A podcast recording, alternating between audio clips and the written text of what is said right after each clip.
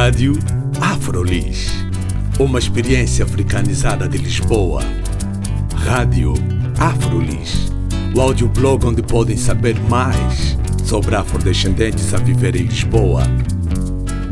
Visitem também a nossa página de Facebook, Rádio Afrolis. Olá, bem-vindos e bem-vindas à Rádio Afrolis. O meu nome é Carla Fernandes. Hoje quem nos fala é Joana Gurjão Henriques, jornalista do Público e autora do livro Racismo em Português, editado pela Tinta da China em 2016, que trata o lado africano da história colonial. Agora, em 2018, lança o livro Racismo no País dos Brancos Costumes. O lançamento será no dia 5 de maio, no Teatro São Luís, aqui em Lisboa.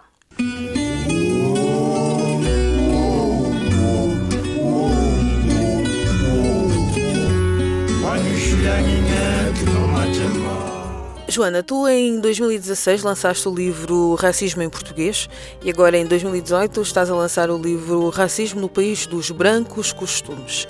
Tu notas uma diferença na abordagem ao tema racismo de 2016 para 2018? Sim, até porque a realidade é diferente. E na altura eu estava a tratar de um tema uh, que de alguma maneira tinha mais a ver com o passado, não é? Porque a ideia era mostrar como o sistema colonial português tinha sido racista. E apesar de eu estar a entrevistar pessoas vivas hoje, era muito acerca das memórias passadas, de como era.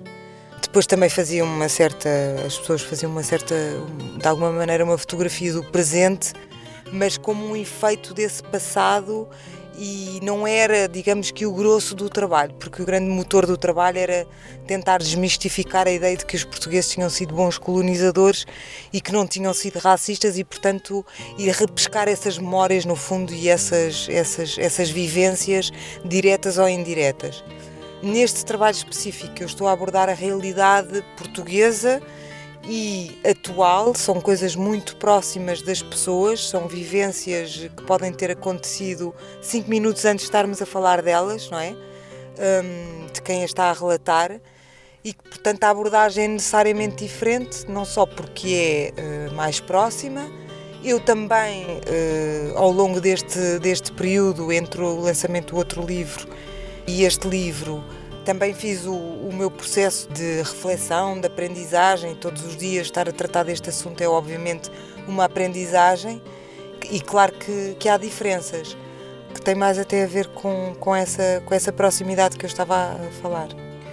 Eu lembro quando nós fizemos a entrevista sobre o livro Racismo em Português, tu falaste de alguma dificuldade na recepção da obra talvez também tivesse a ver com o facto de utilizares a palavra mesmo racismo, que é um tema difícil em Portugal. Uh, não se sabe muito bem ainda como se falar dessa temática. Agora, qual é a tua expectativa em relação a este tema que é tão próximo, que é tão presente, que é no território português mesmo? Eu já tive algum, algum feedback, porque como o livro resulta das reportagens que saíram em agosto, eu fui lendo os comentários uh, nos, uh, no, nos artigos online no público e no Facebook e digamos que é uma é quase um gatilho que se liga quando se fala de racismo, que é o, o lado defensivo, não é? e eu via muita gente eh, comentar de que aquela realidade retratada ali não era verdade e que nós não éramos nada racistas. Vou pegar num exemplo. Dada altura, quando foi a reportagem sobre o, o, o emprego, eu publiquei um estudo feito por um psicólogo social português, o Jorge Vala, que fazia um inquérito a, a 30 mil uh, pessoas. Era um inquérito gigante uh, a todos os países europeus e Portugal aparecia no topo dos países que mais manifestava racismo. Invariavelmente as pessoas negaram a credibilidade daquele estudo, portanto, estamos a falar do European Social Survey, que é um dos mais conceituados uh, modos de recolha de, de dados. Um, onde Portugal, por aparecer no, no, no topo, automaticamente uh, a tendência é descredibilizar uh, a informação. E o que é que se deve isso?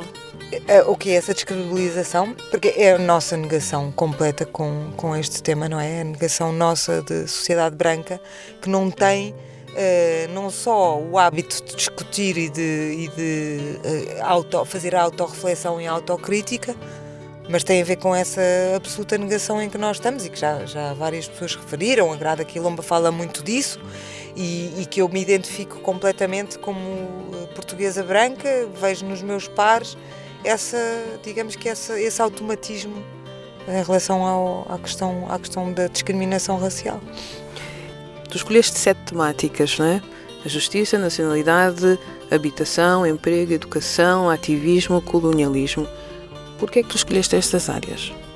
Olha, hum, as, as, as áreas-chave da educação, da habitação, da, do emprego e uh, da justiça são quase que é uma espécie de uma análise clássica que se costuma fazer uh, na sociologia sobre as desigualdades, não é? Que tem a ver, faz-se para as desigualdades de classe, de género também.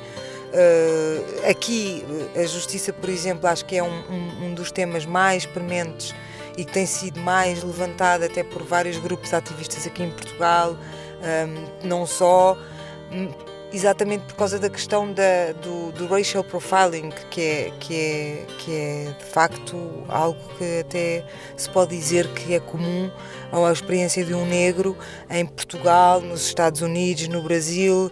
Há várias denúncias de, de, de discriminação pelas forças policiais e depois no sistema judicial que leva a que existam mais negros presos do que brancos por causa da enfim, dos preconceitos e da discriminação de, de toda a cadeia do sistema. Mas irei dizer que um, essas quatro áreas também foram, uh, uh, são, são uma, uma costumam estar nas análises clássicas. Também houve um, recentemente a Carta das 22 Associações de Afrodescendentes, onde se fazia também um elencar dessa realidade em Portugal e se relatavam os casos específicos.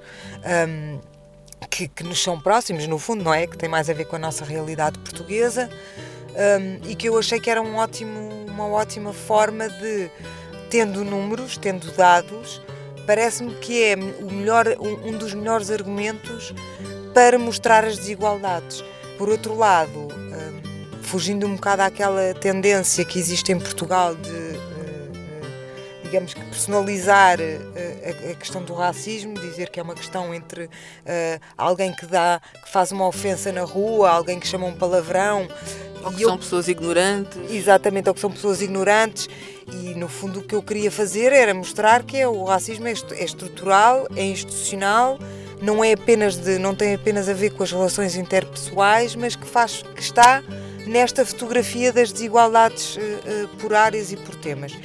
Depois, em relação ao ativismo e ao colonialismo, achei que uh, há uma grande, digamos que, crítica, uh, resistência, uh, luta de vários coletivos, grupos ou indivíduos que, que, no, que, no, fundo contestam este sistema e que é importante ouvir e, e, dar, dar, dar, dar rosto a essa contestação, no fundo, não é?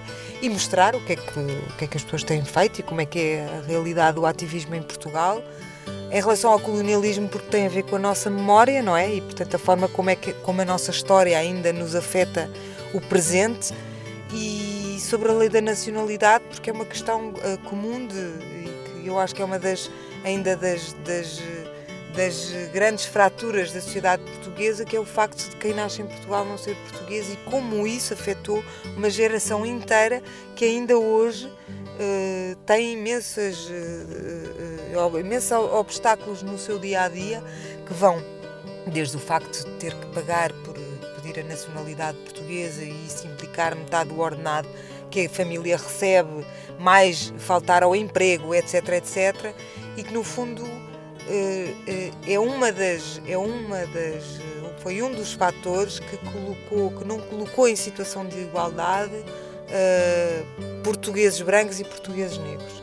Isso é um grande fator de desigualdade e foi e continua a ser que eu acho que é preciso analisar de frente. E a teu ver qual foi a maior dificuldade agora desta vez na obra selecionar a informação eu tinha muita gente ou seja é uma coisa muito importante sublinhar é que eu jornalisticamente e, e, em termos de escrita às vezes entrevistei uma, duas, três, quatro pessoas para falarem de um tema, Mas eu tinha, além de ter muito, muito mais material, há muito mais gente que passa exatamente por aquelas situações, não são casos isolados. Também há muito mais gente capaz de analisar as, as, a própria realidade, ou seja, há mais pessoas com capacidade de análise sociológica, histórica, política e etc., que eu também não, não, não pude ouvir por falta de espaço e porque, enfim, era, era, era e de tempo também, não é? E isso para mim foi uma grande dificuldade, no fundo, é escolher, porque tinha muito, muito material. Mas lendo a obra, acredito que é uma obra que é quase que um, um manual para aquilo que podem vir a ser as áreas de intervenção para que se possa combater o racismo. Como dizer, é um grande elogio nesse sentido, porque é bom que, isso, que, que aquilo sirva para alguma coisa, não é? E apesar de ter, uh, uh, digamos que a preocupação de ouvir e de ter presentes as vozes das pessoas que passam por aquelas situações, para mim isso é que é aquilo que é o mais importante. Tens razão, isto é um livro sobretudo feito para, uh, no limite, para a sociedade branca que tem que desenhar políticas públicas e que tem que olhar de frente a este problema e, um, digamos que traçar estratégias para combater o racismo e a discriminação racial. Falar sobre racismo em 2018 é muito diferente de falar sobre racismo em 2016. Uhum. Tanto os intervenientes ou as pessoas que são afetadas, somos todos afetados pelo racismo, tanto os brancos como os negros, uhum. não é?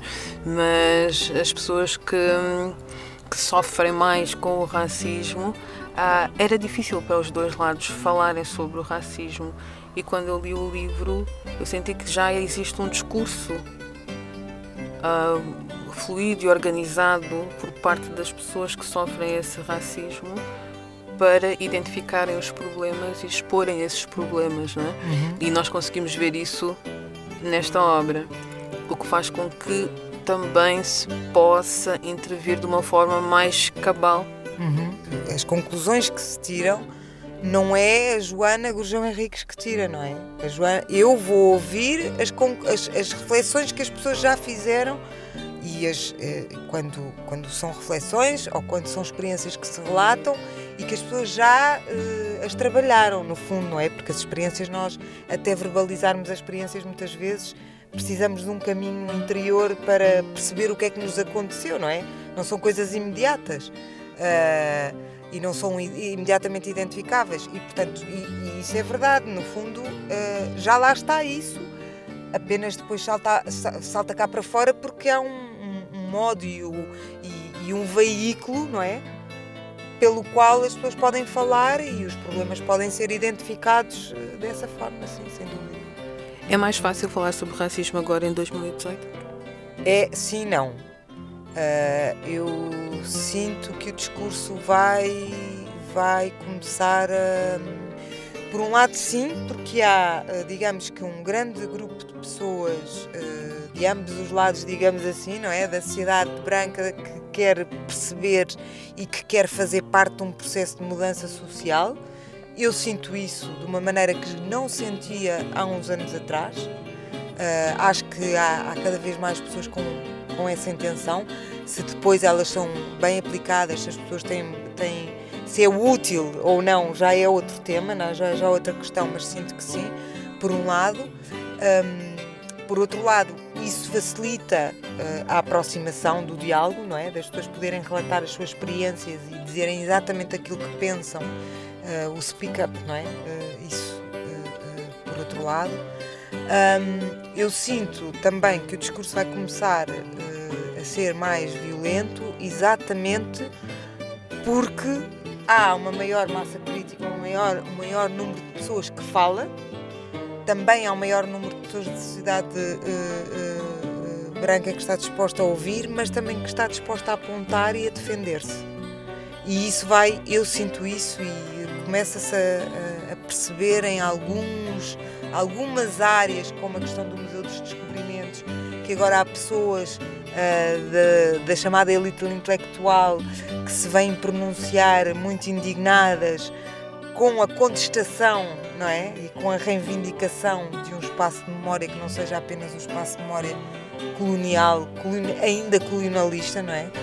e, e eu, eu, eu, julgo que o discurso vai começar a, a, a ficar mais, mais, uh, mais tenso. Eu acho que vamos ter a oportunidade para ver isso mesmo no dia do lançamento do teu livro, que é no próximo dia 5 de maio. Sim. no, no Teatro São Luís. Uh, em que tu convidaste várias das pessoas que entrevistaste para o livro um, para diferentes mesas uhum. e gostava de que falasses também um pouco como é que vai ser a apresentação do livro agora no dia 5 de maio, vai ser das 14 às 19 às, é, é? 19 e 30 mais ou menos vai ter uh, três mesas uh, isto porque uh, lá está, tem-se debatido muito racismo e, no, e nós, sociedade branca, temos começado a, a debater mais racismo, mas eu julgo que às tantas, uh, se, nós, se eu pegasse no livro e falasse só sobre o, o, racismo em geral e todos os capítulos do livro, ia ser uma coisa bastante dispersa e talvez eu acho que o focar em áreas seja mais eficaz neste momento para se ir um bocadinho mais a fundo, porque um debate é um debate, é como um capítulo de um livro, são coisas breves, mas pelo menos tentar ir um bocadinho mais a fundo em cada uma das questões. Então, Começámos pela educação, pela justiça e pela lei da nacionalidade. São três das áreas importantes, ou outras que ficaram de fora: a habitação, o emprego, o ativismo, a memória colonial também são importantes e serão debatidas noutras alturas. Mas para começar, hum, vai haver uma mesa de educação uh, onde, onde entram, entram as pessoas, algumas pessoas que entraram na reportagem sobre a educação e outras não. Eu também achei que era interessante no debate pôr pessoas de fora que não têm nada a ver com o livro a comentar e a debater, porque. Uh, para não repetir também, porque o livro as pessoas já, já, já o têm, já o terão, aquelas ideias já ali estão, portanto é bom que se avance no debate, ou seja, também para mostrar que este livro não cristalizou e não cristaliza todas as ideias que existem ou todas as questões que existem sobre a educação, sobre a justiça. Há mais pontos a acrescentar. Então há a educação, a justiça vem, vai-se debater a violência policial, eh, vai-se debater o sistema que faz com que haja 10 vezes mais uh, cidadãos de Spalop uh, nas prisões do que portugueses brancos e tentar perceber porque é que isto acontece. E depois a lei da nacionalidade, que é o, enfim, aquilo que eu já tinha referido, um, a questão de ter deixado de fora tanta gente e de ser um, um, um, instrumento de discriminação à partida de, de, de cidadãos brancos e cidadãos negros neste país. Vai ter também uns momentos de performance com o grupo teatro do oprimido, que tem um espetáculo sobre justamente a lei da nacionalidade, vai ter um, uma performance do Gidio e, e pronto, espero que, que muita, muito debate e que do debate se consiga passar um bocadinho à ação, porque eu acho que neste momento é isso também que falta, que é vamos debater o racismo muito bem, mas vamos também fazer e mudar a realidade à nossa volta, porque apenas debater não chega.